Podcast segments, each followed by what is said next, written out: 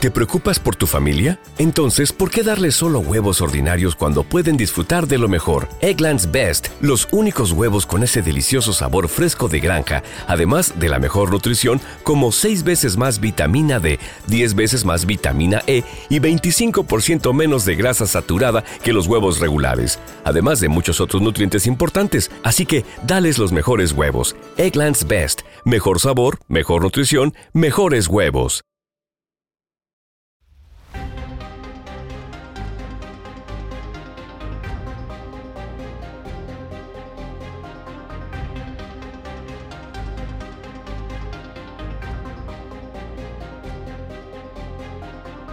Bienvenidos a Cinema TV, un podcast de Emilcar FM.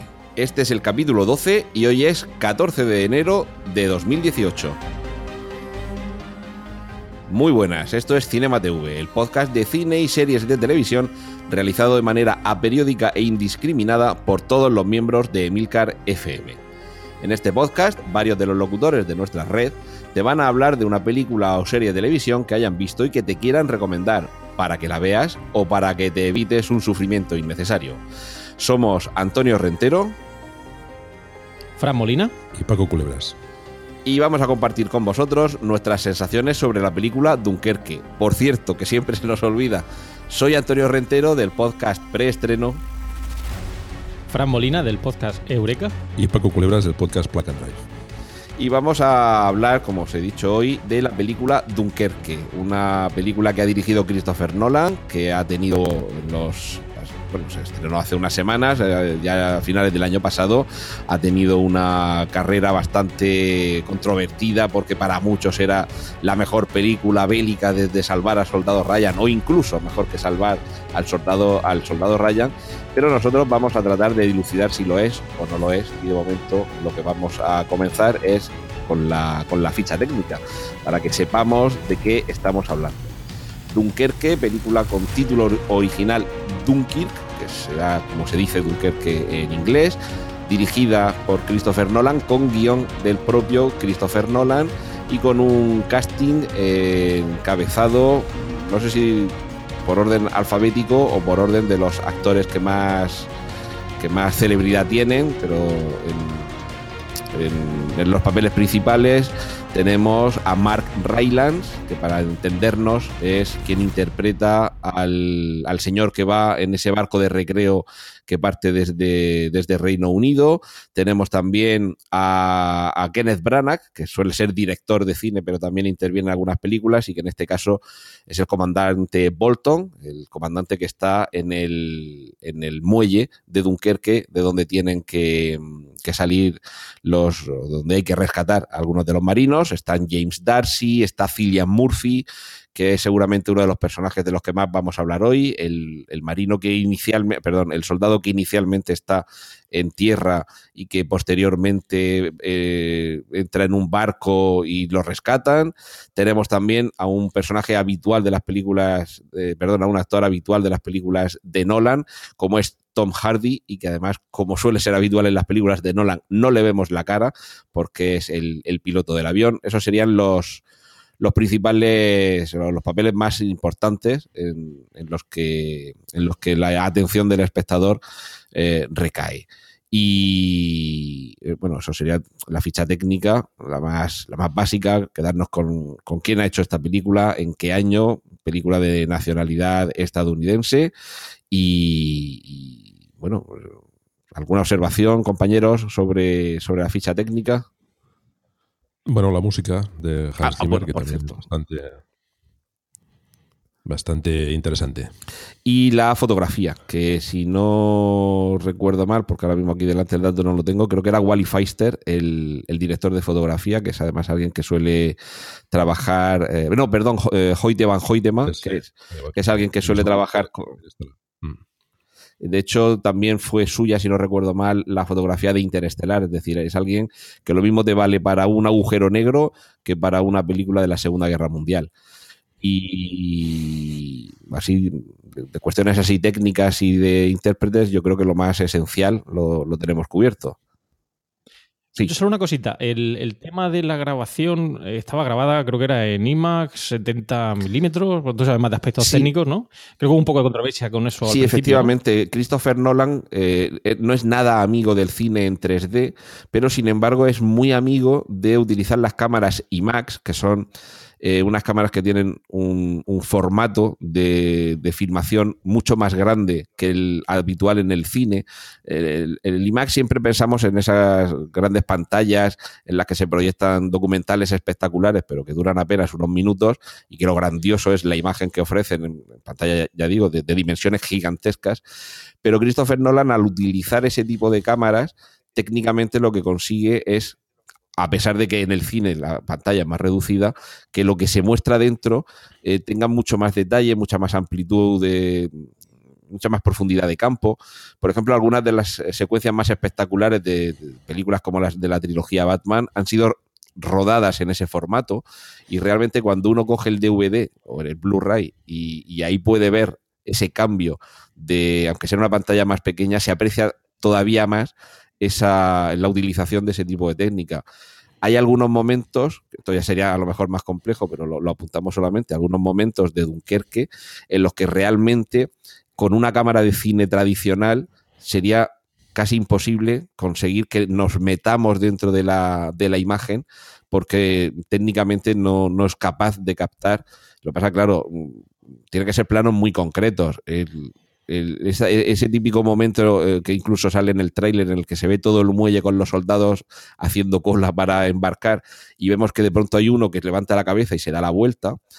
Nos metemos dentro, queremos ser parte de esa, de, esa cola de soldados precisamente por cómo recoge técnicamente una cámara de IMAX un, la profundidad de campo de un muelle que a lo largo se pierde en el infinito, que está lleno de cabezas y en el que queda perfectamente encuadrado lo que está en primer plano y lo que está al fondo. Eh, esas son manías de Nolan que a lo mejor no somos conscientes y realmente gran parte del público esto quizás hasta le dé igual, pero el objetivo que se consigue es que precisamente nos metamos dentro de esa secuencia tan espectacular y eso cuesta mucho dinero mover esas máquinas esas cámaras. Y, de hecho, en, Batman, eh, no sé si en el, en el Caballero Oscuro, se cargaron una de esas cámaras en el accidente de coche en el que va Batman con el, con el Lamborghini Gallardo. Aquello que decía, cogeré el, el Batmóvil. Dice, no, es que mucho mejor algo más discreto, como el Lamborghini Gallardo, sí, sí, mucho más discreto, y trata de evitar que maten a uno provocando en un accidente, bueno, pues eh, en el making of se ve como una de las cámaras que van grabando, rodando esa, esa escena, se la cargaron el propio accidente, y bueno, si cargas una cámara de cine es un dineral, pues una de IMAX es muchísimo dineral, pero claro, cuando uno ve el resultado en, en pantalla merece, merece la pena. Y perdón por el rollo.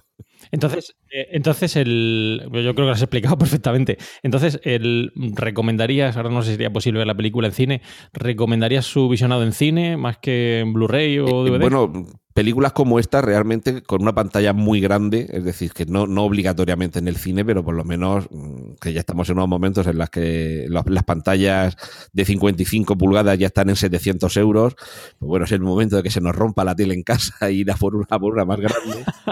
Cada vez hay más gente que tiene un proyector, además un proyector por 500 o 600 euros tienes un proyector que te puedes poner una pantalla en casa de 100 o 200 pulgadas y en cualquier caso lo que sí que recomiendo es si alguien viaja a Estados Unidos, que busque, porque en Estados Unidos sí que hay tradición de estrenar películas como esta en formato IMAX. Y, eso sí que es una experiencia. O sea, imagina eh, esa pantalla IMAX en la que has visto un documental sobre África o sobre los volcanes o sobre la exploración espacial, pues ver en ese formato inmersivo una película como esta o cualquier película de la trilogía de Nolan de Batman, en fin, hay, cada vez hay más películas que se estrenan en formato IMAX, pues la experiencia es absolutamente inmersiva. Lo desconcertante un poco es el cambio de formato, ¿no? Quizás. Eh, sí, sí, efectivamente. Eh, en la película en formato IMAX hay unos momentos en los que tú ves lo que se ha eh, rodado con cámara tradicional. O sea, lo ves más grande, claro, porque la pantalla es más grande, pero el formato no es exactamente el formato IMAX. Y hay momentos en los que las películas de Nolan entra en juego el formato IMAX, que es totalmente envolvente e inmersivo, y de pronto notas que todo tu campo visual se llena de imagen ese salto es cuantitativo y precisamente por eso utiliza también Nolan este, este tipo de cámaras, este tipo de tecnología de rodaje, no en una secuencia en, el que haya, en la que haya un diálogo, sino, por ejemplo, en, en El Caballero Oscuro, la leyenda renace, todo el segmento inicial de, del asalto al avión, eso es formato IMAX. Lo que pasa es que como lo primero que ves es la pista, cuando van a subir al avión, pues eso no es formato IMAX, pero ya cuando comienza la acción arriba, de pronto te ves dentro de esa acción, de, ese, de la acción de ese avión al que están, al que están asaltando. El, problema puede ser cuando a mitad de la película, pues de pronto te salta, entre comillas, y todo se te llena de imagen. Pero bueno, que todos los problemas viendo una película fueran ese. Sí, sí, pero es un poco desconcertante el cambio de formato. Hay momentos en los que cambia de un, formato a otro bastante menudo, sobre todo en las escenas de, pues, por ejemplo, del avión en Dunkerque y tal. Y bueno, a veces desconcierta, ¿no? Pero lógicamente la, la visión con IMAX es espectacular, es una pasada. Bueno, eh, ahora tocaría, antes de entrar en territorio spoiler, eh, hacer un comentario sobre la película. Como yo ya he largado bastantes rollos, si os parece, eh, esto aquí va por edad. Así que, Paco Culebras, si quieres, desvelas tu edad, pero de los tres, aunque yo soy el más mayor, tú eres el que me sigue. Así que, Paco, comentario sobre Dunkerque. Te sigo por poco, te sigo por poco. Pues, bueno, Dunkerque a mí me ha costado bastante. La película es una película bélica desde una perspectiva bastante diferente a lo que tenemos eh, visto hasta ahora, al menos desde mi punto de vista. Es, es, una, es una película bastante curiosa en muchos aspectos.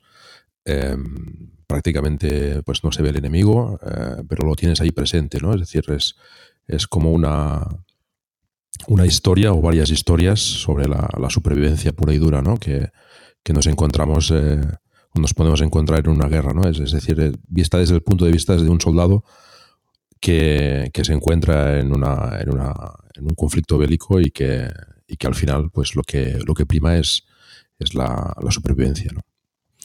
Yo, mm, a mí me parece una película espectacular, la verdad es que me ha gustado bastante y, bastante recomendable. Fran Molina, tu, tu turno. Me toca. Ah, eh, pensaba que iba a ser el último, Antonio. Pero bueno. Eh, bien, eh, bueno, yo coincido con, con, Paco. A mí me ha gustado mucho la película. Creo que es una película bélica, pero en realidad no es una película bélica. Podemos catalogarla como bélica, pero la verdad es que me esperaba otra cosa cuando, cuando empecé a verla.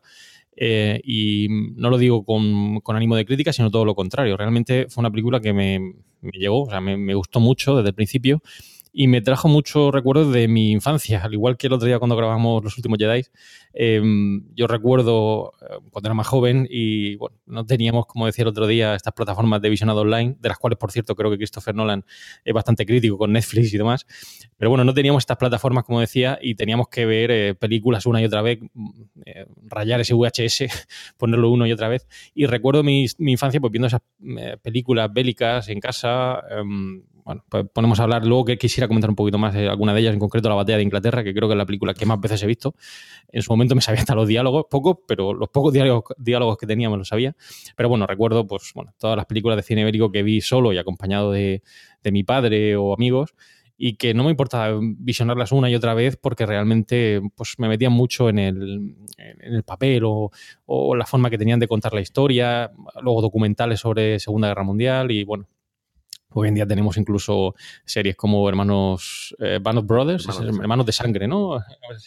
Em, que, tenemos ahí que, bueno, que son una delicia poder disfrutar y ver. Y me, me, ha gustado mucho por eso, porque realmente no me esperaba una película mm, de este tipo, siendo una película, como digo, entre comillas, bélica, pensaba que iba a ser algo más como un salvar a Soldado Ryan. De hecho, alguna escena que aparece en los trailers o imágenes de la película, cuando aparecen en el muelle, pensaba que esto iba a ser algo así como el desembarco de Normandía, de AD, pero en realidad te das cuenta que es otro tipo de película. Como decía Paco, eh, manda a reflejar esa angustia, esa eh, necesidad por escapar, eh, por, por, huir de alguna manera y ver tan cerca el, el otro trozo de tierra y ver que no puedes llegar porque no puedes cruzarlo, etcétera. la verdad es que me ha gustado mucho, ya más allá de lo que sería pues, reparto, director, que creo que, no sé, también supongo que tenemos que comentarlo, pero creo que es sobresaliente en ese sentido. y es una película para ver más de una vez. O sea, yo recomiendo que aquellos que tengáis la oportunidad de verla, pues que no os dé miedo darle al replay y volverla a ver en una segunda ocasión porque hay muchos detalles, muchos matices, además de lo complejo que es la película en sí, por cómo se desarrolla, para verla en más de una ocasión. Así que sin duda un acierto por parte de Christopher Nolan y una recomendación que diremos al final, pero que yo de aquí avanzo de lo que sería la película.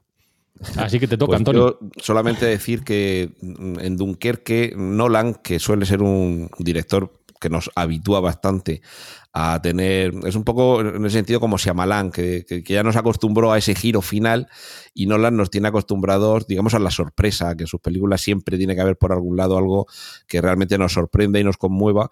Y en este caso, yo creo que con Dunkerque ha hecho su película en ese sentido más canónica, porque no realmente es una película bélica por la ambientación, pero no bélica tanto por los combates, porque efectivamente no hay mm, algo como lo que sucede en Salvar a Soldado Ryan.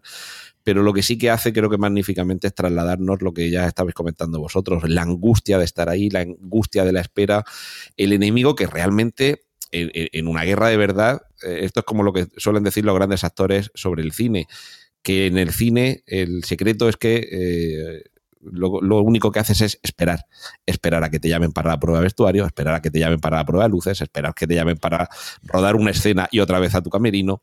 Y en la guerra, en, muchas ocasiones, lo que se hace también es esperar, esperar a llegar al sitio, desplazarnos, esperar a que vengan, o en este caso, que es lo que sucede, el trasfondo de Dunkerque, de hecho, que es la historia de un fracaso, del fracaso de una intervención militar, y que hay que evacuar de repente a un número tan grande de soldados que no hay realmente mm, forma de sacarlos, porque además el puerto en el que están pues no tiene el calado suficiente para que entre cuatro barcos enormes y se los lleven a todos de golpe, y hay que hacer una evacuación, como diría José Mota, de a poco, y ese es el problema, que no da abasto para, poder sacarlos a todos. Entonces, esa angustia sí que creo que la transmite a la perfección, y luego un poco el truco, que lo, avanzo ahora, pero que evidentemente vamos a entrar luego con más calma.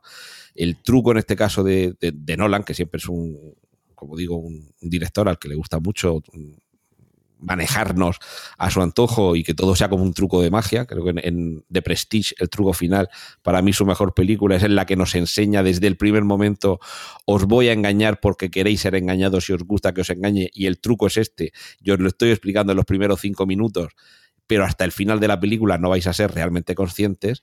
Y en esta película pasa exactamente lo mismo. Te muestra una escena y debajo te pone el mar, te muestra otra escena y debajo te pone tierra, y te muestra otra escena y debajo te pone aire. Una semana, un día y una hora. Son los tres espacios físicos y temporales en los que van a transcurrir las tres subtramas que vamos a ver cómo en diversos momentos se entrecruzan.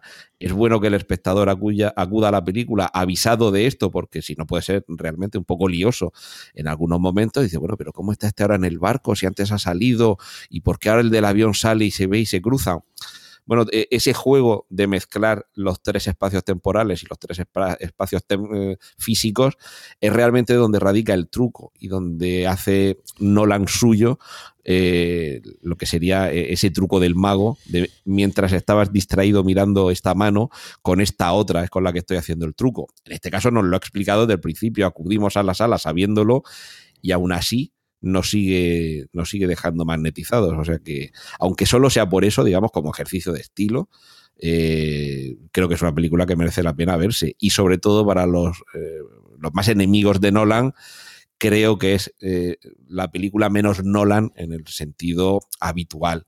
Que ya digo que no es exactamente si Lang, pero parece como que siempre se guarda unas debajo de la manga. Y en este caso creo que no, que, que sí que es más honesto con nosotros. Desde el primer momento nos enseña dónde estaba la carta escondida y nos dice, bueno, pues ahora que sabéis dónde está la carta escondida, ahora las voy a barajar delante de vosotros y sentaos y, disfrutad. Y bueno, pues tras esta opinión preliminar es cuando toca eh, que, entremos, que entremos en territorio spoilers. Así que llegados a este punto directamente dejamos el aviso de spoilers y a la vuelta del mismo nos despachamos a gusto.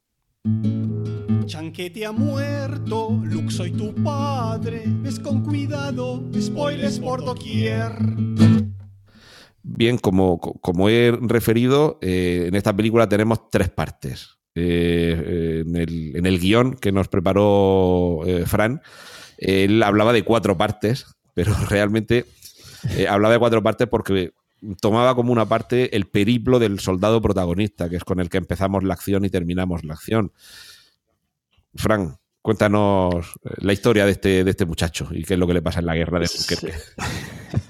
Sí, efectivamente, y como comentábamos el otro día y a la hora de elaborar el guion, efectivamente son tres partes, una parte que sería tierra, otra que sería mar y otra que sería aire. Cada una de ellas se desarrolla en diferentes momentos temporales, que seguro que eso no lo explica mejor ahora Antonio a la hora de enlazar las diferentes partes, porque la parte de tierra creo que tendría una duración de una semana, la parte de mar eh, um, un día y la parte de aire una hora, parece.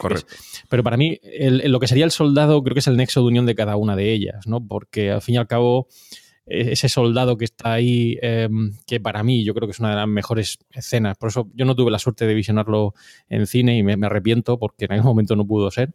Pero hay una escena en la que aparece el, soldado, eh, el protagonista, aparece en la playa y ya saben diferentes em, escuadrones o batallones ahí en, fila esperando para que lo rescaten de alguna manera. Esa visión en cine tiene que ser realmente espectacular. Es decir, una sensación de angustia de ver una playa enorme con, ese conjunto de soldados ahí esperando para que lo rescaten. Entonces, para mí, yo creo que ese soldado em, efectivamente quiere escapar de alguna manera. Si hubiera podido engancharse al, avión, si hubiera enganchado al avión, eh, si hubiera podido ir, nadando, hubiera ido nadando. Y de alguna manera es el nexo de unión. Pero efectivamente son tres secciones. Una sección que sería, una parte que sería tierra, otra que sería mar y otra que sería, que sería aire. Eh, aquí lo que podríamos hacer, em, ya que estamos en terreno spoiler, no hay problema, podríamos ir, yo creo que ir eh, declarando cada una de esas partes, hablando por, pues lo que sería el muelle o la zona de mar y la zona de, aire, eh, en lugar de ir eh, haciendo lo que hizo Nolan de manera eh, maestra de enlazar cada una de ellas, porque sería muy difícil explicar en esos tres momentos temporales cada una de ellas, si os parece. Sí, perfecto. Perfecto.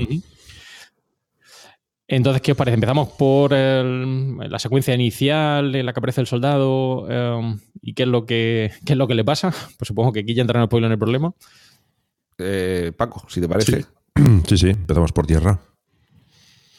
Em, pues bueno en, tierra lo que pasa, hay que explicar mínimamente que en Dunkerque, como he explicado, se, se produjo un embolsamiento, es decir, quedaron aisladas las tropas aliadas en la Segunda Guerra Mundial, estaban rodeadas completamente por las fuerzas nazis y la única salida era el mar a través de Dunkerque. Em, no vamos a entrar en esto, pero se supone que realmente eh, Hitler podía haber decantado ahí el rumbo en la Segunda Guerra Mundial, habiendo acabado, es que me parece que eran como 400.000 soldados lo que, lo que se quedaron allí, y simplemente si hubiera decidido continuar en lugar de simplemente parar a sus tropas alrededor, eh, bueno, acabar con 400.000 soldados hubiera supuesto un duro golpe para los aliados. Y por cuestiones que, bueno, todavía se discuten, la cuestión es que no lo hizo, quizá tampoco se hubiera entendido que de pronto hubiera masacrado a 400.000 soldados allí. Una cosa es invadir un país y otra cosa es acabar con 400.000 eh, con 400.000 soldados de esa forma tan sanguinaria. Pero la cuestión es que el, trasfondo de toda la parte de tierra es esa, que no pueden eh, ser evacuados con la, suficientemente, con la suficiente celeridad, no hay capacidad suficiente en barcos y además el puerto de Dunkerque no permite, tiene un muy poco calado y solo pueden entrar navíos pequeños. Lo que haga, lo que has comentado, Fran, creo que realmente es donde se recoge la mayor parte de la angustia. Es eh, Dunkerque es el esperando a Godot de la Segunda Guerra Mundial, por lo menos cinematográficamente. Esas filas de soldados en la playa esperando que venga algún barco que no viene, que no hay forma de huir ahí es donde comenzamos a sentir la angustia, que, el resto de la película se, se, hace presa de los protagonistas, pero claro, también del espectador. Sí, porque de hecho, lo que es el comienzo, cuando aparece el soldado, bueno, esos cuatro soldados que aparecen eh, por las diferentes calles tratando de buscar uno agua, el otro buscando un cigarrillo, eh, tratando de, bueno, de, escapar de alguna manera, paseando por la ciudad, da un poco más la sensación de ser una película de, ya digo, salvar al soldado Ryan, ¿no? Paseando allí por mitad de la ciudad. Y es cuando eh, ese soldado, em, bueno, es ametrallado por los diferentes soldados alemanes que precisamente no se ven, como habéis dicho acertadamente al principio, en ningún momento se ve a un alemán en la película, creo, eh, es cuando escapa y llega a la playa y ve todos esos soldados ahí esperando que lo rescaten, cuando realmente eh, se nota esa angustia que, yo creo que refleja Nolan perfectamente en la película. De hecho, como bien has dicho, eh, lo que refleja la película es la operación Dinamo de rescate de esos 400.000 soldados atrapados, ingleses, franceses y belgas, creo que desean escapar de alguna manera de, la presa de, ese cerco al que le había sometido uh, los nazis. Y efectivamente, probablemente sea uno de los, entre comillas, em, fracasos de, esos nazis por no haber acabado apresando a estos, a estos soldados, porque estamos hablando que son 400.000 soldados eh, que podían haber decantado el rumbo de la guerra sin ninguna duda. De hecho, en varios momentos de la película em, hacen alusión a eso, a cómo eh, realmente em, lo que querían los británicos era eh, rescatar al mayor número posible de soldados porque lo que esperaban era el siguiente asalto, es decir, el asalto a Inglaterra y querían guardar sus fuerzas para ese contraataque que esperaban iba a suceder y que efectivamente ocurrió poco después. Em, así que ya digo, yo creo que esa primera escena en la que aparece el soldado huyendo, la metralla es el único que llega, aparece en la playa, em, además es bastante, quizá un, toco, un tono un poco más jocoso, eh, quiere, no se puede decir defecar, quiere defecar, eh, realmente esa sensación de que realmente quiere huir de allí, está ya cansado y quiere volver a casa y, de que no puede, que hay mucha más gente esperando para, en fila para llegar a, a, la otra costa, ¿vale? O sea que eh, ya digo, yo creo que esa primera escena es, eh, refleja muy bien todo lo que es el resto de la película. Además nos lo tiene que trasladar para que comprendamos la angustia de quien quiere huir de allí, para que cuando luego consigue meterse en un barco y el barco se va a pique y lo rescata, y el señor con el barco de recreo dice, ¿a dónde vais? Dice, si Inglaterra está por el otro lado. No, no, si es que vamos a Dunkerque. No, no, no, no, de ninguna manera. ¿No, ¿No os pareció el entorno de Dunkerque demasiado moderno para la época? Pues seguramente por cuestiones de producción no se podría avejentar aún más el. Sobre todo la parte del paseo marítimo, digamos. Yo me imagino que simplemente sería por cuestiones de producción, pues quitarían los cables, las antenas, las farolas y poco más. Sí, quitaron pocas cosas las, las, eh, señales de, tráfico y alguna cosilla más, pero a mí me chocó esa. esa lo, vi eh, demasiado contemporáneo, ¿no? Para, para, para la época, ¿no? Eh, o sea, demasiado moderno, digamos. ¿no? Aunque eh, me, interesé por el tema y resulta que, que no, que, Dunkerque era así, ya, era, ya era moderno en esa época y, se ajusta bastante a la realidad, ¿no? excepto algún edificio quizás se ve con, con balcones con, con, cristal y tal, pero a mí me chocó esa, esa visión demasiado, parece como si estuviese en cualquier paseo marítimo de, de, de nuestra costa, ¿no? Realmente tampoco me fijé mucho, pero vamos, eh, me imagino que también por eso es por lo que se centra luego más Nolan, tanto en el muelle, que evidentemente sería decorado, vaya usted a saber dónde estaría, pero seguramente ya no estaría en el mismo centro de Dunkerque por cuestiones de, de producción, pero me imagino que también la complejidad de coger algo como pueda ser ese paseo marítimo de Dunkerque, decir, venga, lo vamos a avejentar todo solamente por, por producción, debe ser costosísimo y me imagino que, además más bien hecho in situ, es decir, eh, a ese nivel de detalle creo que no merece la pena ir digitalmente borrando cada, cada señal de tráfico moderna o cada cabina de teléfonos, por ejemplo, cada antena parabólica y seguramente pues recurrirían a la parte que más se pareciera o que más o que mejor se conservara con arreglo a como era en la época la decentaron un poquito, la avejentaron un poquito y el resto yo creo que, que debe ser también decorado por, por facilidad de producción. Hmm. Hmm. Sí, creo que fueron 100 millones de dólares, me pareció leer el otro día, lo que fue el coste de producción de la película, o sea que estamos hablando que es un coste considerable, ¿no? Sí, pero cuanto más te puedas ahorrar en, cambiar cuatro, cuatro, ventanas y cuatro antenas, o 40. Y, ahora que comentabas, Antonio, el tema del, muelle, que yo creo que también es una secuencia, creo que importante, porque mm, en este caso es el protagonista, a ver que no recuerdo el nombre, eh, Fallon Whitehead es el protagonista, ¿no? Ah, sí. Em, sí, ¿no? ¿Correcto, Antonio? Sí. Eh, esa primera escena del muelle cuando que creo que Renata otro, otro tema de, angustia o desesperación cuando ven a este después del bombardeo de los Stuka en la playa cuando recogen al soldado em, enfermo, dos soldados, en este caso el protagonista, eh, Tommy y otro más, eh, lo cogen para llegar al barco y da la sensación de que parece que efectivamente están haciendo, bueno, por, lo menos esto es una valoración personal, una labor, em, em, no sé, eh, de buen samaritano de llevar a esa persona que está en la camilla, cuando realmente parece que lo que quieren es escapar de alguna manera, ¿no? Es decir, dice, bueno, a ver si nos hacemos pasar por personal de la Cruz Roja, llegamos al barco y al mismo tiempo que lo metemos en la camilla, conseguimos meternos también en el barco y escapar.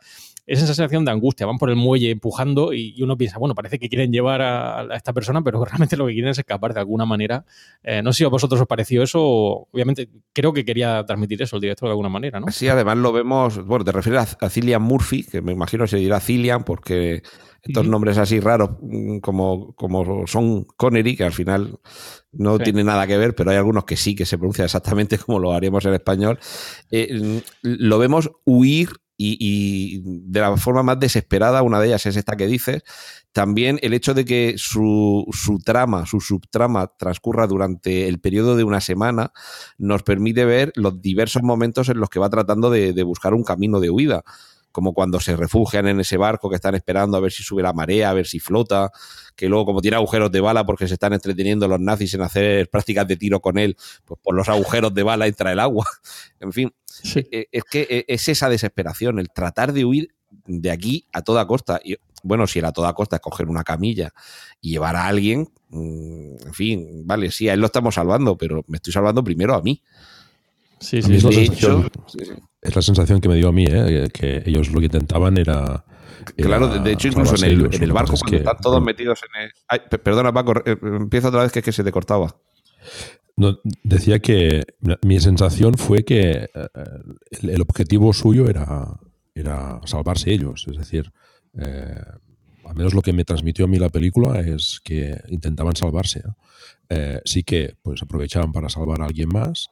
De hecho, los dos protagonistas eh, en el resto de la película también se ven eh, escenas de, pues de, buen samaritano, ¿no? De, intentar ayudar a los demás, ¿no? O sea, se va, se va repitiendo esa constante, ¿no? Tanto del, de Tommy, ¿no? de, este soldado eh, raso, como de, del, francés, ¿no? Que, se une a él después en la playa para rescatar a este soldado en la, en la arena, ¿no? Pues los dos van, van salvando también la vida a los demás en más de una ocasión y eso además precisamente el soldado este francés, el, conflicto que luego genera cuando están en el, en el, barco ese que está varado en la playa, pero están rodeados de soldados, cómo eh, tratan, en algún momento alguien tiene que salir y ponerse delante de las balas y dice, bueno, pues que salga este, que no es de los nuestros. Quiero decir que ese, ese egoísmo y ese momento en el que tú te tienes que confrontar con si por humanidad y por ayudar a otro eres capaz de hacer distingos entre quién es este otro y quiénes son esos otros.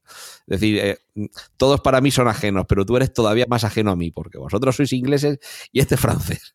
Que, es como diciendo, bueno, pues si es francés, vale, su vida vale todavía menos que la mía o la de mis compañeros. Sí, de hecho, yo creo que esa escena que comentas del barco mientras lo están ametrallando efectivamente con prácticas de tiro los alemanes, yo creo que es de las pocas escenas, junto con las del barco de recreo que comentaremos ahora, en las que hay algo de diálogo, porque realmente el resto es vamos, planos aquí y allá, pero con muy poquito diálogo. Es realmente en, ese, en esa escena cuando están en el barco, eh, tratando de esperar a que la marea suba y que el, barco no quede varado y puedan salir a flote, em, cuando realmente hay, de nuevo, en este caso la angustia, pero ya reflejada desde diferentes puntos de vista, em, y creo que uno de ellos dice, bueno, es que tú no formas parte de los nuestros, pues tienes que salir ahí, que te revienten la cabeza, eh, para que nosotros podamos seguir aquí escondidos y que, salvemos el pellejo. Eso me recuerda una frase del verbolario de Rodrigo Cortés que dice chusma, entonces definición, gente pero otra gente. aquí todos somos, pero, pero vosotros sois un poquito menos que nosotros. Y de hecho, eh, un detalle tan nimio como ese, y me imagino que seguramente no tendrá una explicación tan profunda, pero es el trasfondo de lo que sucede en la Segunda Guerra Mundial, que hay unos que creen que son mejores que otros, por razón de su raza, de su nacionalidad, de su procedencia, y son capaces de anteponer la vida de esos otros a sus intereses. Es decir, es en ese pequeño barco que está esperando que suba la marea para salir a flote y que puedan huir todos, incluso ahí siendo aliados, se da en menor escala esa, esa, misma, esa misma confrontación que en el fondo es el origen de esa Segunda Guerra Mundial, pero de todas. O sea, al final el origen de todas las guerras suele ser ese, que hay un grupo que cree que tiene más derecho que otro a lo que sea, o que es mejor que el otro, o que se ha ganado, en fin, que, siempre mm, nos ponemos en un plano de desigualdad y lo mío vale más que lo tuyo, o yo tengo más derecho a lo tuyo. Y de hecho, pues eso, nos damos cuenta como en ese pequeño barco en el que se trata de sobrevivir, incluso ahí se da. Pero es que yo creo que si en lugar de ser francés fueran todos de Nueva York, pero uno fuera del Bronx, por ejemplo, pues le tocaría el del Bronx. Oye, no, no sabes tú que eres del Bronx, que nosotros somos de Manhattan. Bueno, en la, en la escena ya se especifica, sí. Eh, primero iba el francés, pero después iba, iba Tommy, ¿no? Es que no era de su, de su, de su batallón o de su unidad, ¿no? Claro. Si, si al francés lo liquidaban, después eh, le tocaba le tocaba al otro, ¿no? Y, y, de hecho uno de los uno de los soldados lo explica, ¿no? Eh, eh, que, que, que, la guerra es egoísmo también, ¿no? De hecho, la película no es para nada patriótica, es decir, esto no es... De hecho, el director es británico, ¿correcto, no, Tony? Sí. Eh, Christopher Nolan. Es decir, no, no, es una película patriótica, aquí no es los ingleses contra los alemanes, o, no, realmente es que es, como hablamos, es angustia y desesperación y están en el barco y, como dice Paco, primero es el francés, pero después te toca a ti, Tommy. Es decir, um, tú primero y después vas tú, es el, el orden de lista. Bueno, eso como decía también en el capítulo de Los Simpson, en el que lo contrataba Hank Scorpio, decía, Homer, he, he, construido una máquina que permite destruir a distancia a un país. ¿Con quién quieres que lo probemos? ¿Con Italia o con Francia? Con Francia, no lo deja ni terminar. Y dice Hank Scorpio, dice, nadie elige nunca Italia.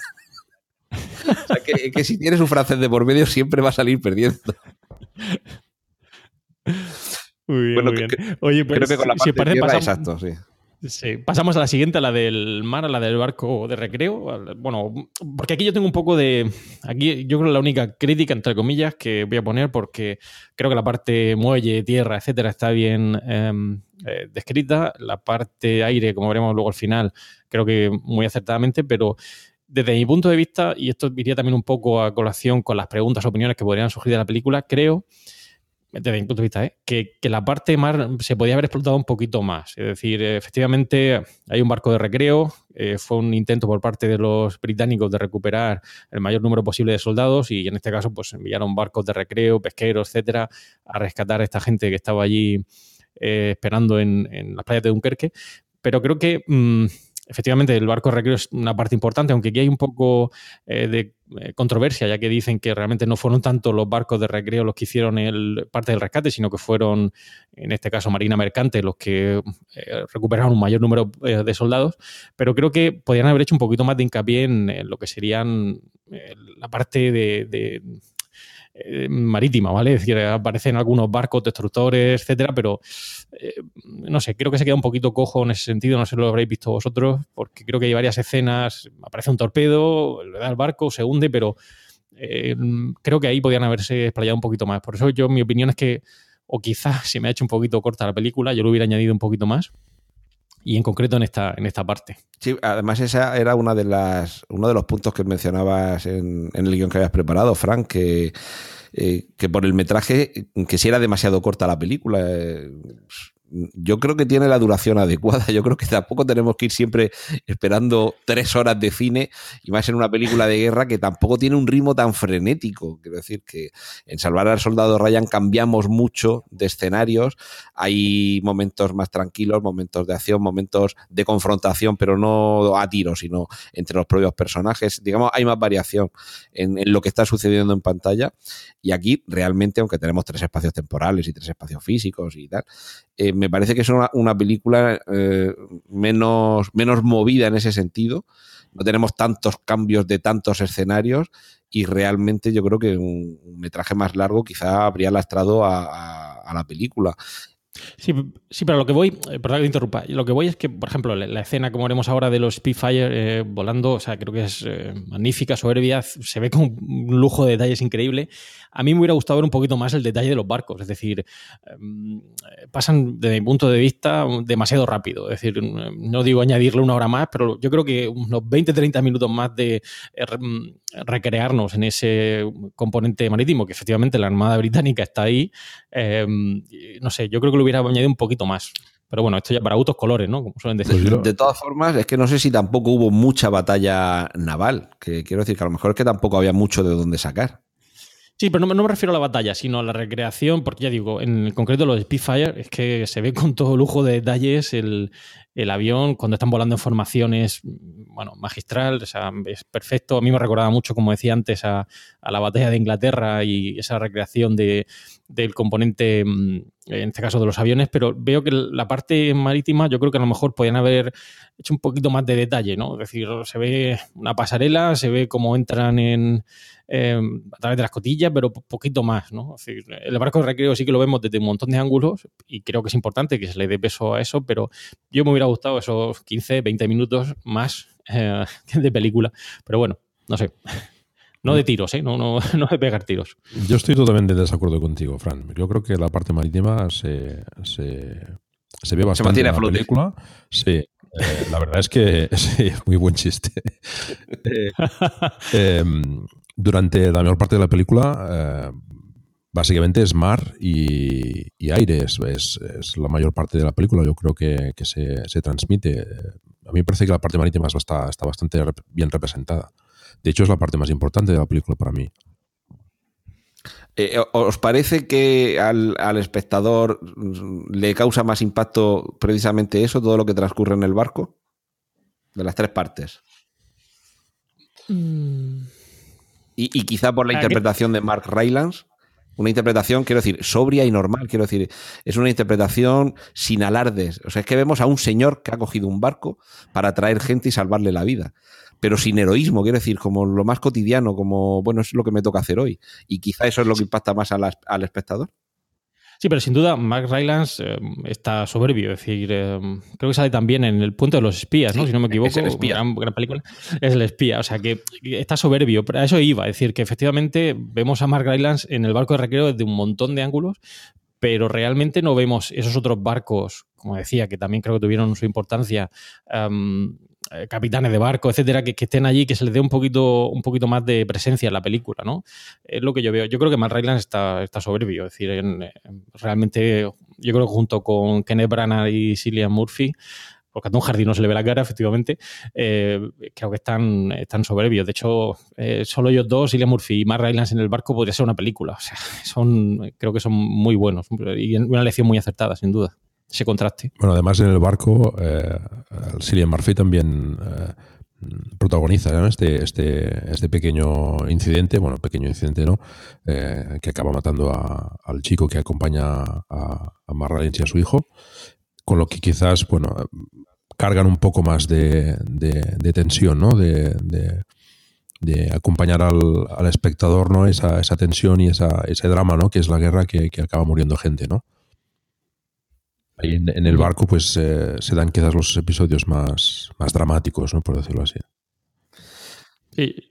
Yo creo que Cillian Murphy, que, además protagonista 28 días después, ¿no? Eh, creo que es. Eh, además, es un actor que a mí me encanta. Yo no sé qué os parecerá a vosotros, pero también aparece, ¿no? En Batman. sí, es, es casi un actor fetiche de Nolan. Sí, sí. Es una persona que mí también es angustia. Yo creo que ha sido una lección también muy acertada porque es que, no sé, es un actor muy, muy peculiar, diría yo. En, el caso, además de esta película, si quizá el personaje con el que el espectador, por la interpretación también, se puede sentir más, más a gusto es Mark Rylance, porque digamos es el hombre normal que trata de de hacer algo no heroico, pero que el trasfondo realmente sí, sí lo es, que es decir, bueno, voy a jugarme la vida saliendo con el barco, pudiendo quedarme en mi casa, decido cruzar el, estrecho y, en fin, cualquier cosa puede salir mal.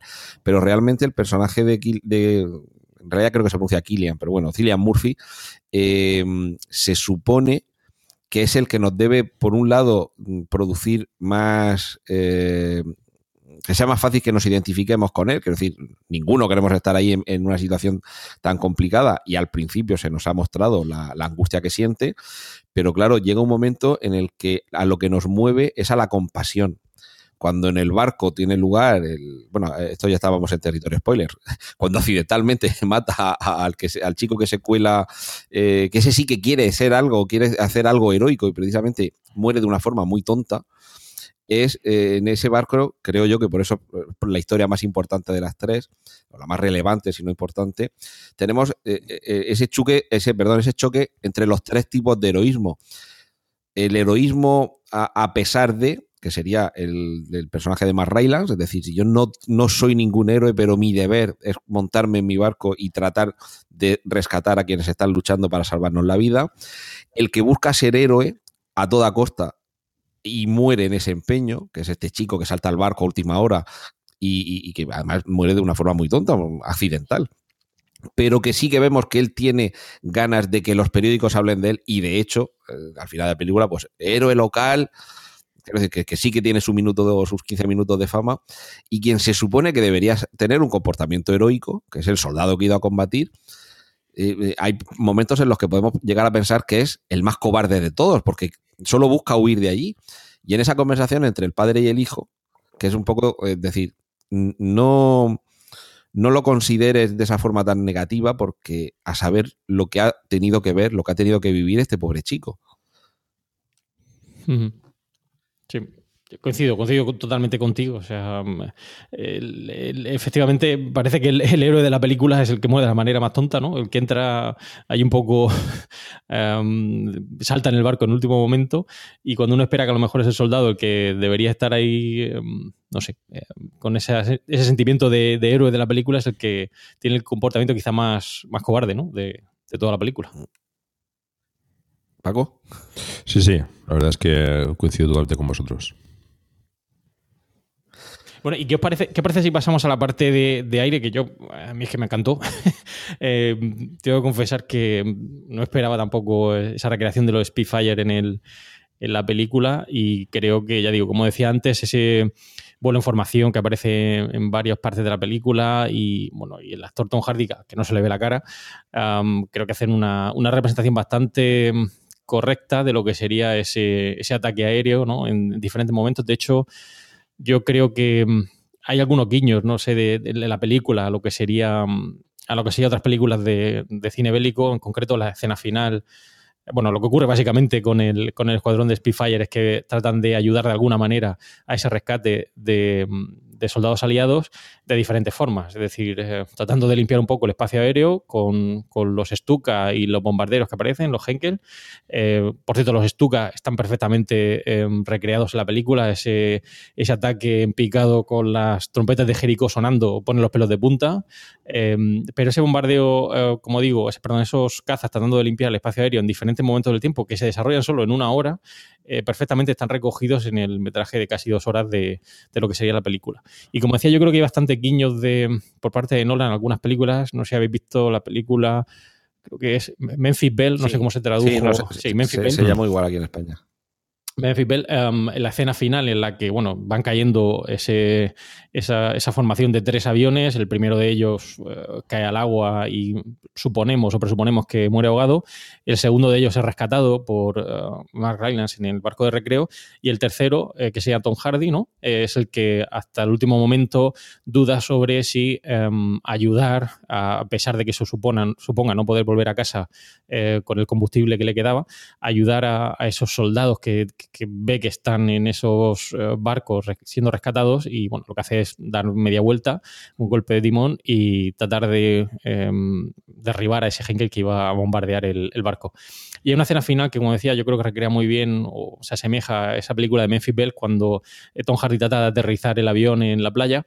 Em, y tiene que hacerlo de manera manual porque la, hidráulica no le funciona y bueno, tiene que hacerlo uh, moviéndolo de manera manual ese, ese tren de aterrizaje y creo que es un guiño, creo, a esa película de Memphis en la que ocurre algo similar, en la que todos están deseando aterrizar el avión y uno espera que, bueno, cuando termine eh, lo van a rescatar y lo que hace es eh, realmente prenderle fuego para que no sean eh, los alemanes los que capturen ese Spitfire, por cierto, uno de los aviones más envidiados por las tropas nazis, porque realmente estaba considerado como uno de los mejores aviones de esa Segunda Guerra Mundial. Aquí ya entraría en temas más técnicos si no me equivoco, ese ala en forma de elipse eh, ofrece la menor resistencia pero mayor sustentación al aire. De hecho, la maniobrabilidad del Spitfire, uno de los mejores en la Segunda Guerra Mundial, bueno, lo que hace es prenderle fuego y que se quede ahí en la playa, a pesar de que él va a ser, va a ser capturado, aunque uno espera que bueno, le, se metan combustible de alguna manera y vuelva, vuelva a retomar eh, vuelo. Además, es precisamente uno de los pocos momentos en los que sí que vemos físicamente al enemigo, aunque sea en silueta,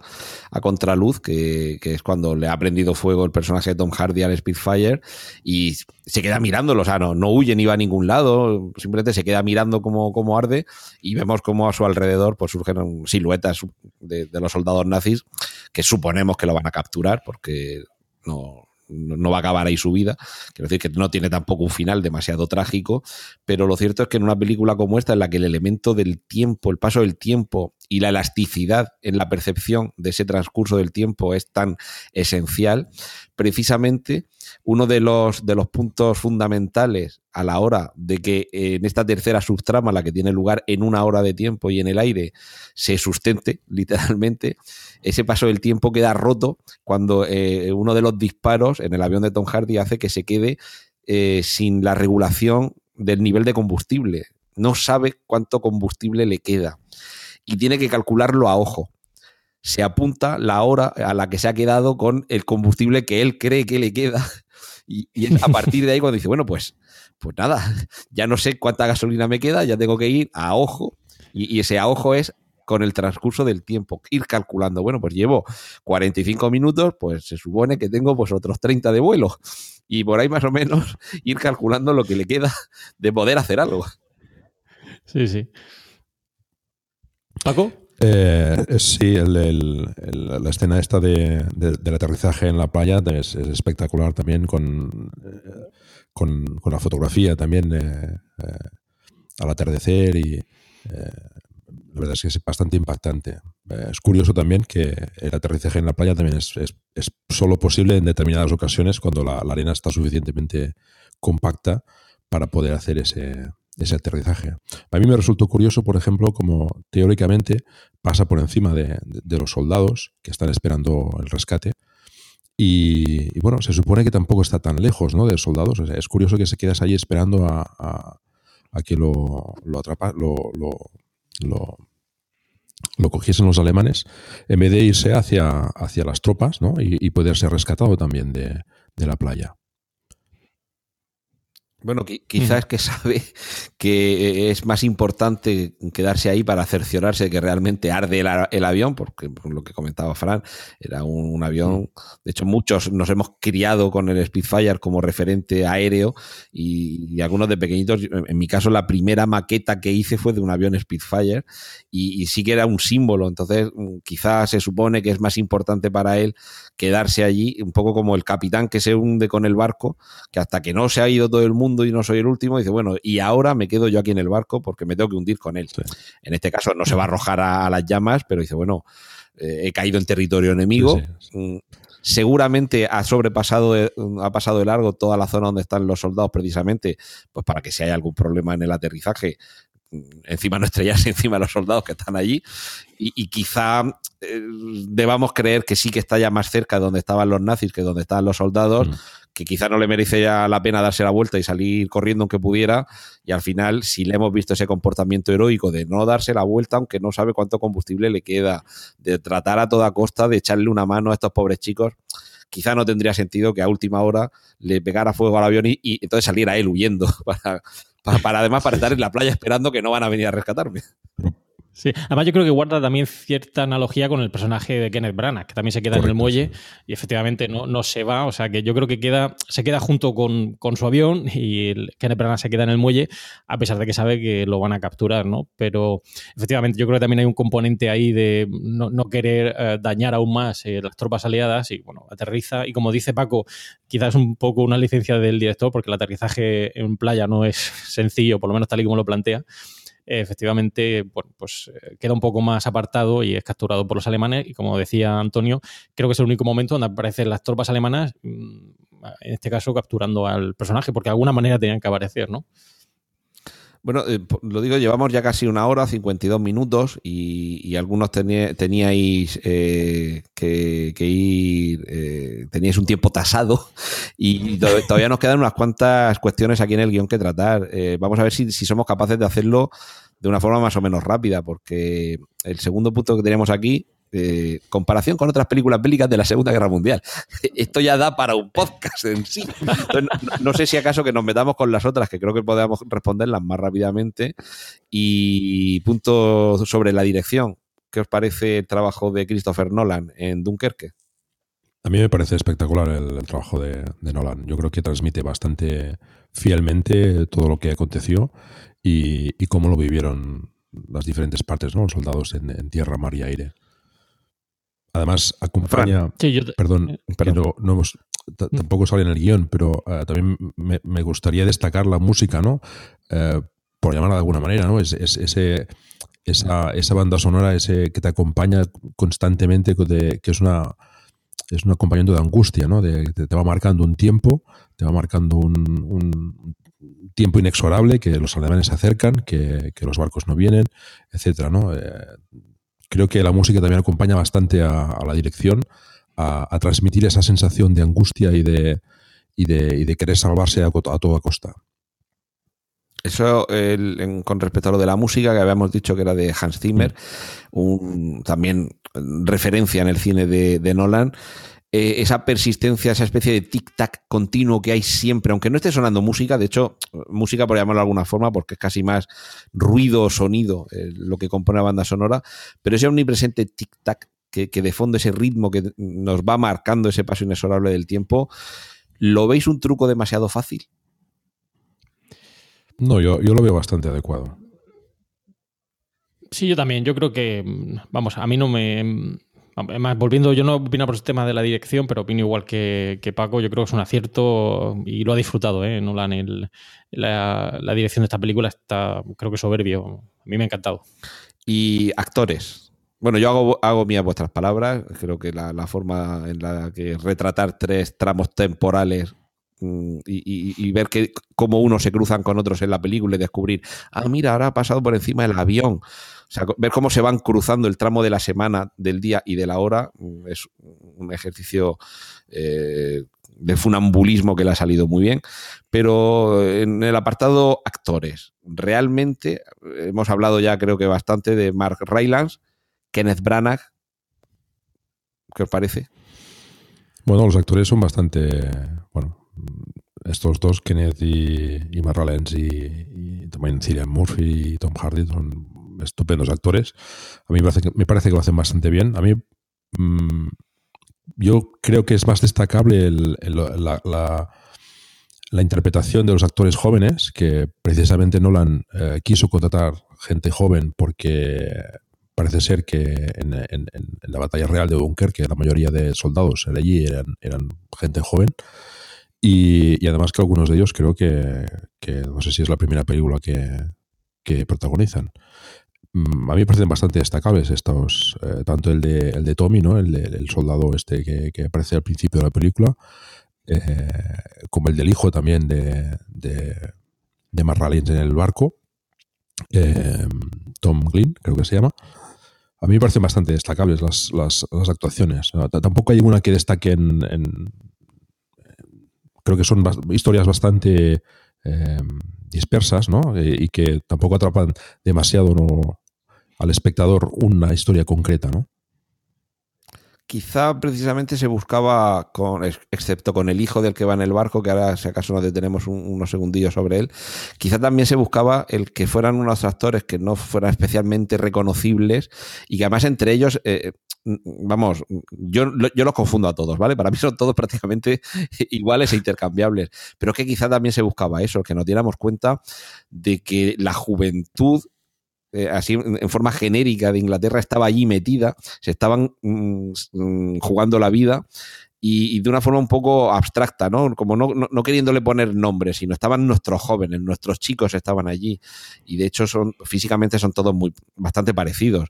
Eh, tú ves Salvar al Soldado Ryan y a lo mejor no te acuerdas de todos los actores ni de todos sus nombres ni de todos los nombres de los personajes, pero tienen muy claros que hay distintos tipos de soldados. Puedes ver uno más delgado, el rubio, el pelirrojo, el fuerte y aquí los ves todos prácticamente iguales.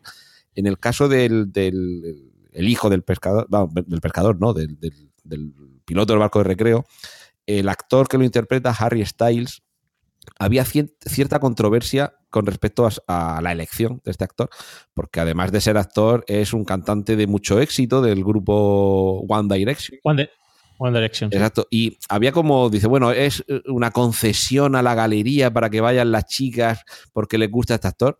Eh, a mí me parece que hace una interpretación soberbia. Además de un personaje que sí que es verdad que tiene para, un poco para lucirse, ¿vale? Es un personaje que no es que sea una, subtrama ni un arco de, evolución del personaje demasiado exagerado, pero sí que realmente tiene elementos para lucirse y lo hace bastante bien. Y bueno, y aparte, que un chico muy guapo, quiero decir, que, tenemos que romper también una lanza a favor de que haya actores guapos y actrices guapas en las películas, que no te lo, o sea, que te llame la atención, que te quedes con la cara de alguien. Y, yo iba también un poco con la prevención de decir, bueno, vamos a ver el guapetón del cantante, qué es lo que hace, y realmente me sorprendió gratamente. Sí, yo, coincido. Eh, creo que es Harry Styles lo, borda, creo que también hace, para, no ser un experto en la materia, creo que creo que hace un, vamos, actúa perfectamente, hace un, su personaje lo borda, lo hace muy bien.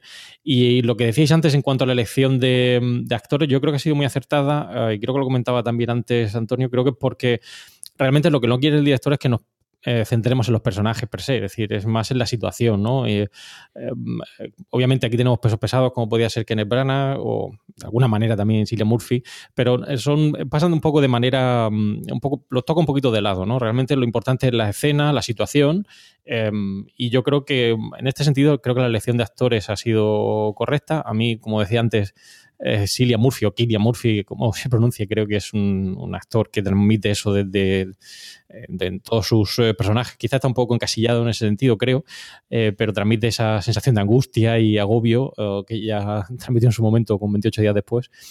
y Kenneth Branagh, bueno, está, está soberbio. La única crítica que también he podido leer algo por ahí es em, la ausencia de personajes femeninos en la película. De hecho, creo que solo aparecen algún personal de, mm, eh, de Cruz Roja, pero me parece muy poquito, ¿no? Y quizás alguna crítica que ha habido por ahí eh, y tiene sentido también, ¿no? También tuvieron un peso importante. Por ejemplo, si veis la batalla de Inglaterra, se nota perfectamente la importancia que tuvieron en su momento muchas mujeres en, diferentes terrenos. Y, aquí, pues, quizá no, no se ha tomado no se ha tenido en consideración. Es que aquí a lo mejor entraríamos en el último punto que teníamos eh, para tratar. Eh, vamos, eh, los que tenemos en el guion, podemos incluir algunos nuevos si queréis, pero es el de ajuste de la ficción a la realidad. Es que realmente en el frente de Dunkerque, en el frente, seguramente no había ninguna mujer. Las únicas mujeres que En el barco, las enfermeras, seguramente sí, y alguna, pero, pero combatiendo es que no habría ninguna mujer. Que por cierto, alguna enfermera creo que era, no sé si era la sobrina de, de Nolan o, o algo así. Bueno, bueno, tampoco nos regodemos en el nepotismo. sí, pero yo creo que es a lo que, lo que comentaba antes con la escena o con la, parte de la sección de, Mar. Eh, obviamente, y coincido con Antonio, quizá no había tantas eh, mujeres en ese momento, en esa situación, pero bueno, se les podía haber dado un poquito más de presencia en la película, ¿no? En lugar de pasar de lado, que yo creo que solo una enfermera se le ve y dice dos palabras y poco más, ¿no? Eh, quizá haberle dado un poquito más de peso porque bueno, también eh, tuvieron parte de, de, alguna manera, ¿no? Eh, ya digo, yo he leído alguna crítica al respecto de la película, más allá de las críticas que puede haber en relación a, a Christopher Nolan, que aquí hay para gustos colores, eh, pero creo que bueno, un poquito más de peso le podía haber dado. Lo que pasa es que quizá ahí se incurriría en un, en un error de, falsear, entre comillas, la historia. Quiero decir, en el programa Apolo está muy bien, y de hecho es de justicia que hay una película como Hidden Figures, que no recuerdo aquí en España cómo se tituló, está sobre el, el grupo de mujeres, que además eran negras, que calculaban las órbitas y hacían los cálculos matemáticos complejos en el programa espacial y además estaban discriminadas primero por ser mujeres y segundo por ser negras en los años 60 en Estados Unidos. Entonces es muy de justicia que se haga esa película, pero es que si la película la hacemos sobre eh, quién iba en el Apolo, y en el Apolo 11 y que se quedó uno en órbita y dos bajaron a la Tierra, es que por mucho que nos empeñemos, no podemos meter ni a una mujer, ni a un negro, ni a un niño, ni a un cojo, ni a uno, de, ni a uno de Murcia, porque no estaban. sí, sí, en los barcos que, acuden a rescatar a los soldados se ve, por ejemplo, como aparece también alguna mujer en, la cubierta. Quizás en la, en la, trama esta del barco con, con con Marlene, pues eh, quizás eh, en vez de pues, en vez, del el chico que, los acompaña, pues a lo mejor podía haberlos acompañado una mujer y, tomar más protagonismo. Pero bueno, esto ya son decisiones Sí, a, eso me refería yo al principio cuando comentaba, decir, que, efectivamente están eh, dándoles comida, los están asistiendo en el barco, pero la cámara pasa muy deprisa. podrían haberse recreado un poquito más, ¿no? Haber tenido un personaje femenino de alguna manera en el reparto que hubiera dado un poquito más de presencia, creo, vamos, no sé, ya digo, para gustos colores.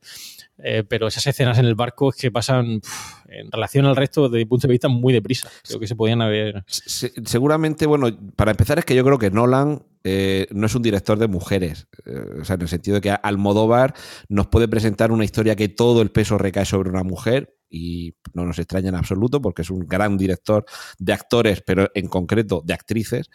Y Nolan yo creo que, en absoluto es un buen director de, actrices, pero en absoluto. Ninguna de sus películas, quizá en Interestelar, el personaje que interpreta a Jessica Chastain, eh, o, bueno, y la que hace del personaje de Jessica Chastain de niña, es un personaje con peso, pero aún así es un personaje accesorio. Es decir, que yo creo que esto en todo caso, el guion es de Christopher Nolan, y yo creo que él seguramente es, incapaz de hacer que, sea un personaje femenino el que lleve ese peso, pero dado que te estás inventando, porque todo lo demás puede tener más o menos sujeción histórica, pero dado que te estás inventando la subtrama que tiene lugar en el barco, efectivamente, como dice Paco, ese hubiera sido el sitio de haber puesto a una actriz, además madura, no una chica joven, sino una actriz madura, eh, a, llevar el barco. Y, eso seguramente hubiera, estoy convencido que hubiera cambiado por completo la percepción que tenemos de Dunkerque. Eh, eh, porque puedes hacer múltiples lecturas de que el personaje que va en ese barco y que decide dejar su rutina sea una mujer en lugar de ser un hombre. Quiero decir, e, ese señor ha convertido ese día su barco de recreo en un barco de rescate. Pero que eso lo haga una mujer, y además que lo haga en la Inglaterra de los años 40, seguramente hubiera tenido un peso en la historia y en la trascendencia de la trama completamente distinto. La única pena es que nos hubiéramos quedado sin la gran interpretación de Mark Rylance. Sí. Y bueno, por ir, por ir terminando, esto ya os lo dejo a vosotros dos y sobre todo Paco, que, has estado más callado. Comparación de Dunkerque con otras películas bélicas de la Segunda Guerra Mundial. Uf. Em, es difícil. Que es básicamente la excusa para que nos digas cuáles son tus películas favoritas de la Segunda Guerra Mundial. Es difícil, ¿no? el, cine bélico no es precisamente mi, favorito. Em, Dunkerque, como comentaba al principio, da una perspectiva diferente a lo que habíamos visto hasta ahora, ¿no? Em, en las películas bélicas. Yo creo que destaca sobre todo en, en dar una percepción diferente a lo que, a lo que estamos acostumbrados. Em, a mí me es difícil ahora mismo compararlo con otras películas, ¿no? Yo creo que, que, no es comparable, ¿no? Es decir, son, son, es una película totalmente diferente a, lo visto hasta ahora, menos por, por mi parte, y que, y que es difícil de, de poder comparar con, con, otras. En cualquier caso, hay quien, quien decía que la mejor, bueno, quien decía aquí, quien dice que la mejor película bélica de todos los tiempos, o seguramente si no la mejor de las mejores, sería Salvar al soldado Ryan y que Dunkerque mm, no le hace sombra. ¿Crees que, hay algún aspecto en el que sí?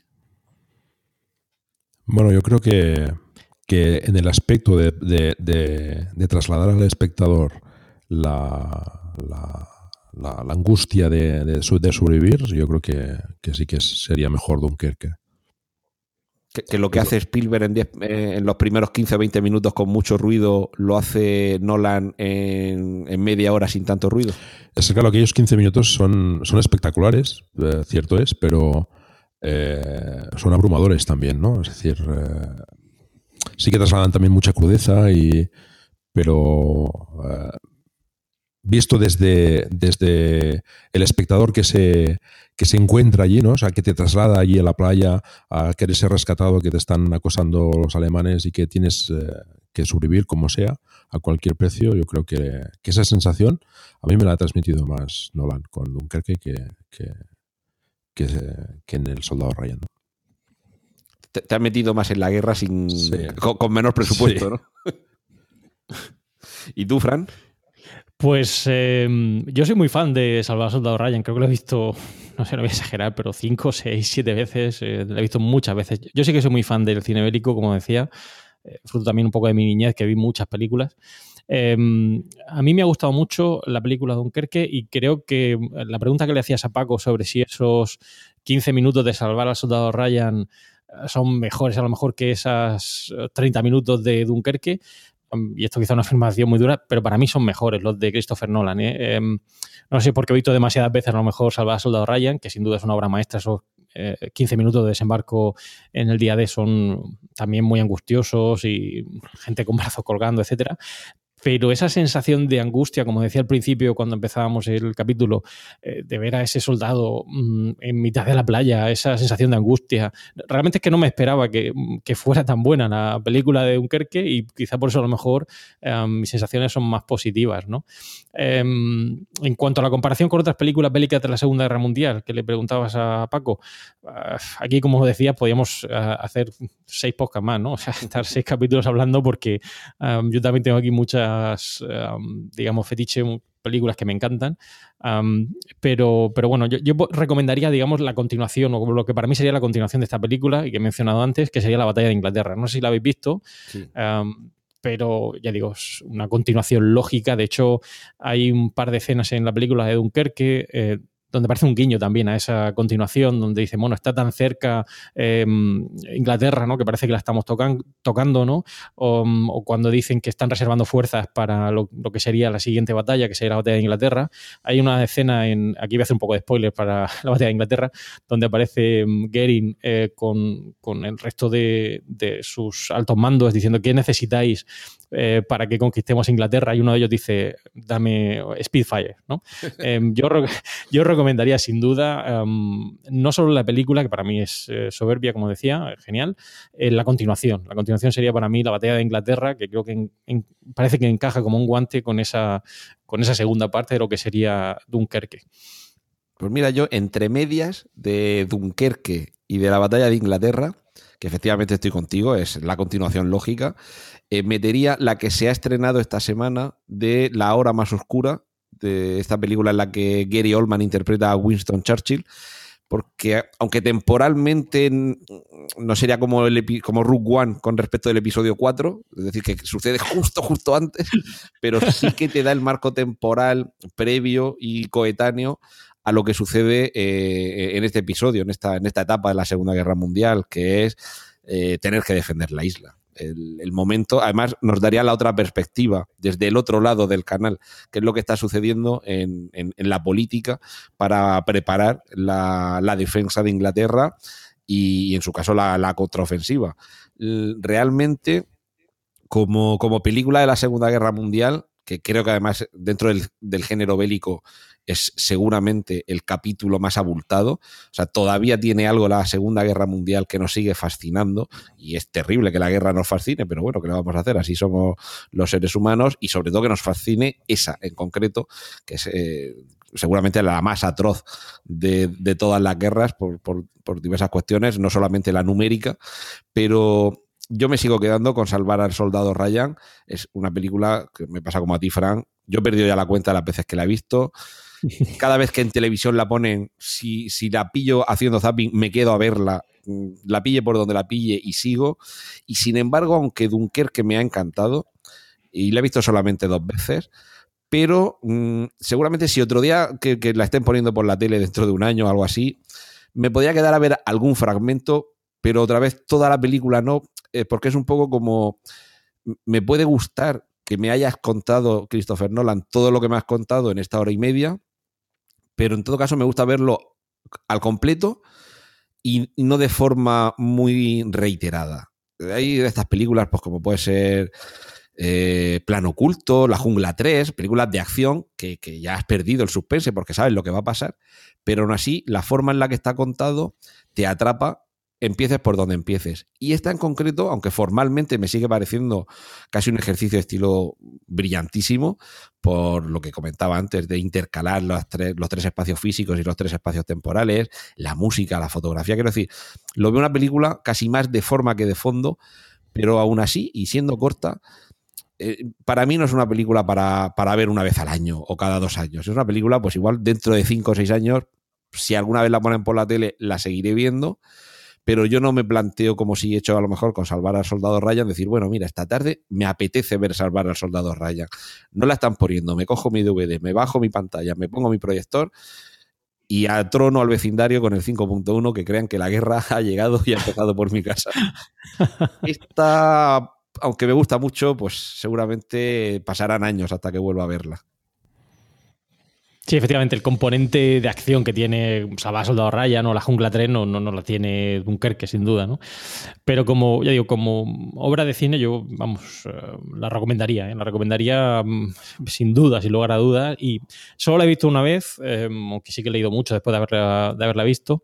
Eh, pero sí que recomendaría verla más de una vez para entender perfectamente esas diferentes eh, secuencias y cómo se enlazan con diferentes momentos temporales, al igual que ocurre con, con Interestelar. O sea, yo creo que si no la ves tres veces, eh, realmente no llegas a, entender lo que hay detrás de la película, ¿no? Yo creo que con Dunkerque pasa algo similar. Interestelar es como, como la física cuántica, que siempre dice, si alguien te dice que entiende la física cuántica es que no la entiende. pues con Interestelar pasa un poquito igual. Si alguien te dice que la ha entendido, pregúntale si de verdad la ha entendido dinero, pero ahora dímelo de verdad. Eh, mm, bueno, creo que antes de terminar podíamos hacer alguna recomendación, aunque Paco Culebras ha dicho que él no es gran fan del cine bélico, pero alguna recomendación de, alguna película, no necesariamente que, sea para ver en programa doble con Dunkerque, pero en fin, alguna película de cine bélico que te haya gustado, te haya marcado especialmente. Una que es también relativamente reciente, que es Bajo la Arena, que bueno habla sobre, sobre una playa llena de minas que tienen que, quitar eh, una serie de, soldados alemanes. Esta también me, gustó bastante mm, por, ese enfoque diferente, ¿no? De, que bueno, la guerra ya estaba acabada, pero, pero bueno, explica, explica los pormenores, ¿no? También después de una guerra, pues, qué, situaciones pueden vivirse, ¿no? Que también eran bastante eh, angustiosas. Bueno, aparte, aparte de salvar a Soldado por, supuesto, es un, es un peliculón. Esto no, no hay quien lo ponga en duda. Fran. Sí, yo por salirme también un poco de lo que serían los cánones, a lo mejor de lo que sea cine bélico y como ha comentado Paco, bueno, me apunto a las dos que habéis dicho eh, eh, para verlas, pero yo recomendaría, supongo que también la habréis visto, eh, Malditos Bastardos, ¿no? De Tarantino. Yo creo que también es una obra distinta, ¿no? Una, una, forma de presentar ese, esa situación, ¿no? De la Segunda Guerra Mundial desde otro punto de vista, otro enfoque también la he visto en más de una ocasión y es de esas películas que, como decía antes Antonio, la pueden poner en, televisión y no me importa verla más de una vez porque es que es muy, muy divertida. Y he hablado de diversión, de hablar de la Segunda Guerra Mundial y es, eh, parece un poco humor negro, ¿no? Pero, pero es que es una película, yo creo que genial. O sea que yo recomendaría a Maldito Bastardo, sin duda, por cambiar un poco el tercio. Yo es que no puedo con ella. No, no te gusta. Aparte, aparte de la licencia de matar a Hitler, ya hemos dicho que estamos en territorio spoiler, ¿eh? Aparte de esa licencia, eh, es que que me tengan media hora eh, viendo en un bar cómo juegan a las cartas en un diálogo que no va a ningún lado, realmente... que alguien le diga a Tarantino cuando tiene que cortar los diálogos, por favor. Pero la, tensión se, vive en esa escena, en, el bar. si te duermes. Eh, yo, como recomendación bélica, fíjate, estaba pensando por, una película un poco diferente. Tres Reyes de David. Russell, esta película con George Clooney, Mark Wahlberg, Ice Cube y Spike Jones sobre, sobre la guerra de Irak. Em, también Siriana, no es estrictamente mm, cine bélico en el sentido de, que veamos batallas, pero sí que tiene que ver con el trasfondo que hay detrás de, todo lo que hay alrededor de, la, de una guerra. Eh, cortina de Humo, que sería seguramente más género político que bélico, pero es también un poco ver cómo en ocasiones la justificación para una guerra, aunque sea una guerra de mentira, eh, es simplemente el tratar de distraer la atención. Eh, la, película, además, está basada en un libro anterior a los hechos que tuvieron, lugar durante la presidencia de, Bill Clinton, pero realmente es que se ajustaban como un guante a lo que luego sucedió en realidad esta película de, de, género ya más estrictamente bélico, yo creo que Black Hawk derribado es seguramente. esa, es genial, esa es genial. Después de salvar al soldado Ryan, yo creo que seguramente las películas de las últimas décadas que más te meten en, lo que además fue un conflicto real que yo además nunca olvido porque es que esos, esos acontecimientos tuvieron lugar un 3 de octubre que es el día de mi cumpleaños y me acuerdo perfectamente de estar soplando las velas y que estuvieran contando en, la, en las noticias, pues bueno, pues un helicóptero derribado en Mogadiscio, los, los soldados están atrapados, o sea, que, me acuerdo, tengo esa, esa, esa memoria. y por recomendar una de cine clásico, eh, que yo creo que todos hemos visto y que también, porque esa la ponen menos en televisión, pero no nos cansamos también de verla, eh, La Gran Evasión. Creo que es también de, Segunda Guerra Mundial, creo que es un, un clásico. Sí, sí cine bélico en el sentido en el que está ambientada en una guerra, pero realmente no hay ninguna, ninguna batalla. Y luego buscando los efectos que tiene una guerra, eh, el pianista. Desoladora, Roman Polanski hace un, trabajo magnífico, pero sobre todo Adrien Brody, la transmisión de la angustia y del dolor de alguien que, cómo va buscándose la vida tratando de sobrevivir y ese momento en el que toca el piano sin tocarlo, solamente con las manos, eh, bueno, es sencillamente estremecedor. También tenemos que darnos cuenta de que, que la, guerra en el cine suele ser muy espectacular y nos da mucho subidón estas escenas que estamos comentando y de estas películas que estamos recomendando, pero la guerra es dolor y dolor de, quienes lo pierden todo y tienen que afrontar los momentos más duros de su vida simplemente para llegar con el corazón latiendo al día siguiente. Yo aprovecho también para recomendar Das Boot, el submarino, también me gustó bastante. Recrea también bastante la tensión eh, en un espacio tan, tan pequeño y, pasando tantas calamidades y, en fin. Eh, el estar en un sitio cerrado, pendiente de, del exterior de, las, los torpedos, de los, eh, de los de los enemigos, pues bueno, también a mí me parece que también transmite esa angustia ¿no? y esa tensión de, la guerra. Y además que en ese caso nos, nos metía en el submarino de los que normalmente son los malos. O sea, que nos hacía empatizar con el enemigo. Además, una película bastante larga. Sí, porque además tiene también una, una versión del director que era Wolfgang Petersen, si no recuerdo mal, y, tuvo luego una, versión, un remontaje todavía más largo. Y si ya es angustioso meterse en un submarino en tiempo de paz, en tiempo de guerra, eso, eso, sí que son héroes. Oye, y, sobre el final de, Dunkerque, ¿qué, os pareció? Esa. ¿Te refieres cuando ya llegan con el tren? y están, ¿no? Eh, el, el soldado este, el, eh, Harry Styles, ¿no? Que, dice, eh, si no recuerdo mal, que nos van a escupir por la calle o algo así, ¿no? Y están... Harry Styles era el, hijo del que va en el barco. sí, sí, te, refieres cuando, llegan ya los soldados que, llegan avergonzados. Harry Styles no es el soldado que acompaña a, Tommy. No, no, es el, que hace de hijo de Mark Rylance, es el que va en el barco. Es el guapo. Pues em, eso, ¿no? Le dice, van, un poco pues asustados, ¿no? De, que han, han escapado, han, se han rendido, se han, han sido eh, han sido echados de la playa, ¿no?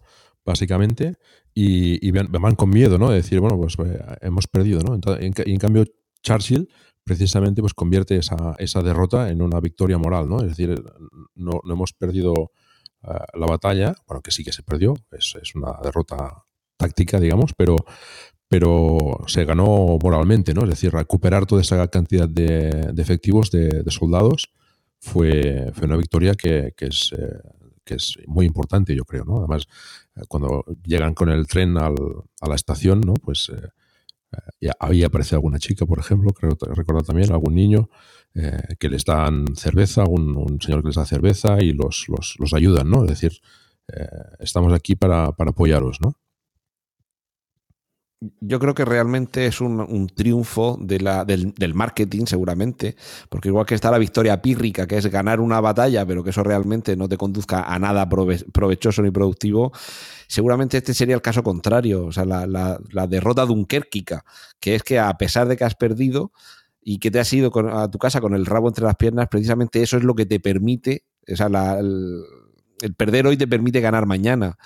Y realmente eso es lo que creo que supo vender muy bien Churchill, que además eh, seguramente caló muy hondo en el espíritu combativo eh, de, los propios británicos y que precisamente por eso es por lo que eh, acogían a, los refugiados, o bueno, refugiados pues no serían británicos, pero otros serían eh, franceses, belgas, en fin, a todos los que venían trasladados desde Dunkerque como héroes, precisamente por haber sido capaces de sobrevivir a, ese cerco y sabiendo que seguían siendo héroes no de esa batalla que habían perdido, sino de las batallas que estaban por librar en el futuro. Y claro, a quien quieres que mañana eh, salga victorioso, hoy lo tienes que enardecer de alguna forma y además sobre todo acogerlo con el cariño de, quien ha sobrevivido, porque aunque haya sido una huida no deja de ser un superviviente en unas condiciones lamentables y que alguien que ha ido allí a luchar por ti. Es decir, es que aunque hubiera perdido de, otra forma, digamos, es que es alguien que ha ido a jugarse la vida por ti. Correcto.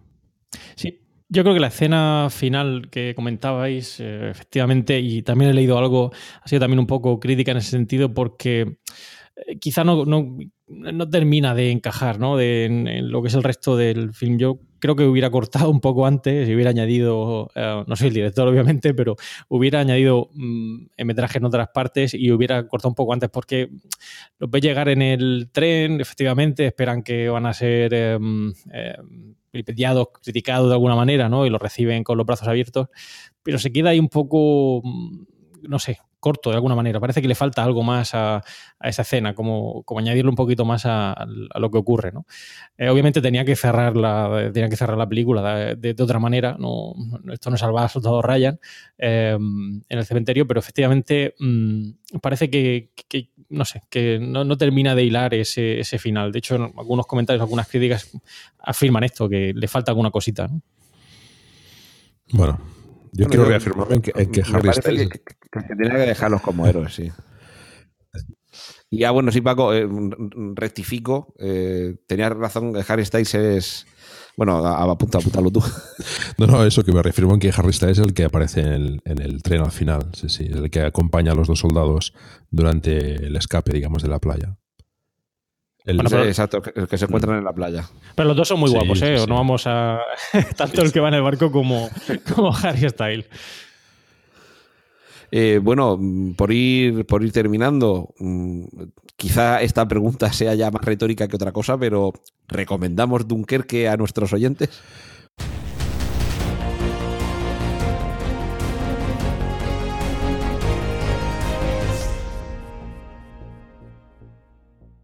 Un categórico sí para mí.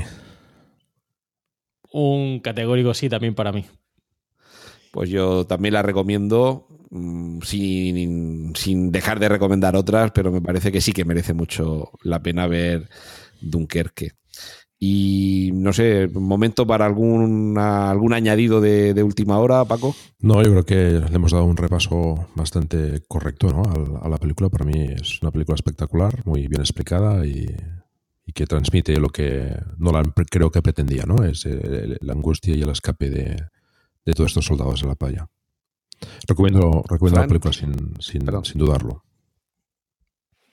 Yo sí, yo añadir un, simplemente una, que lo he disfrutado muchísimo eh, compartiendo con vosotros este capítulo de Cinemas de V, eh, que me gustaría que nos emplazáramos para ver alguna de las otras que hemos comentado aquí o para comentarlas, porque creo que hay aquí repertorio de películas bélicas de Segunda Guerra Mundial que hemos visto y que podríamos opinar. Y luego, en tercer lugar, agradecer estar con vosotros dos. Yo creo que dos de las voces con más presencia en Emilcar FM eh, sois unos grandes locutores y podcaster y ahí, ahí tenéis vuestro público. Yo soy fiel seguidor de vuestros podcasts. Así que muchas gracias a los dos. Pues eh, muchas gracias. El placer es mío estar con vosotros aquí, por supuesto. Por cierto, aprovecho ya que estamos aquí los dos, uno que tiene que ver eh, en Eureka, nos va demostrando, Frank, los progresos que van haciendo algunas marcas que van mm, labrando el terreno para, para el curso de la historia y Paco que con Plug and, a, ver, a, ver, si no me confundo con Plug and Drive, no Plug and Play que dije una vez, con Plug and Drive nos vas contando lo que sucede con el futuro de, y el presente del coche eléctrico. Yo dejo ahí lo de que hablemos algún día de Tucker, un hombre y su sueño, por ejemplo. Bueno, pues. Yo me apunto a lo que haga falta, como vosotros dos, ¿eh? Sin problema. Pues, pues si queréis añadir algo más y si no, vamos despidiendo. No, por mi parte vamos despidiéndonos porque yo creo que Fran va ya con el tiempo. Sí, un poquito justo. Hoy hablando además de una película que era el tiempo tan importante, teníamos que tener estas, eh, estas, presiones del, reloj. Así que bueno, pues por mi parte también, bueno, decir que me lo he pasado fenomenal, que, se me ha hecho súper corto y que me hubiera gustado que lo hubiéramos tenido en vez de una hora y media, dos horas y media, pero también hay que pensar en la, en la paz de nuestros oyentes. Así que con esto hemos llegado al final del podcast de hoy. Nos despedimos desde aquí Antonio Rentero de Preestreno. Fran Molina de Eureka. Y Paco Culebras de Plack and Drive. Gracias por el tiempo que habéis dedicado a escucharnos y esperamos que os haya resultado entretenido. Tenéis toda la información y enlaces de este episodio en emilcar.fm, donde esperamos vuestros comentarios. Un saludo y hasta la próxima entrega de Cinema TV.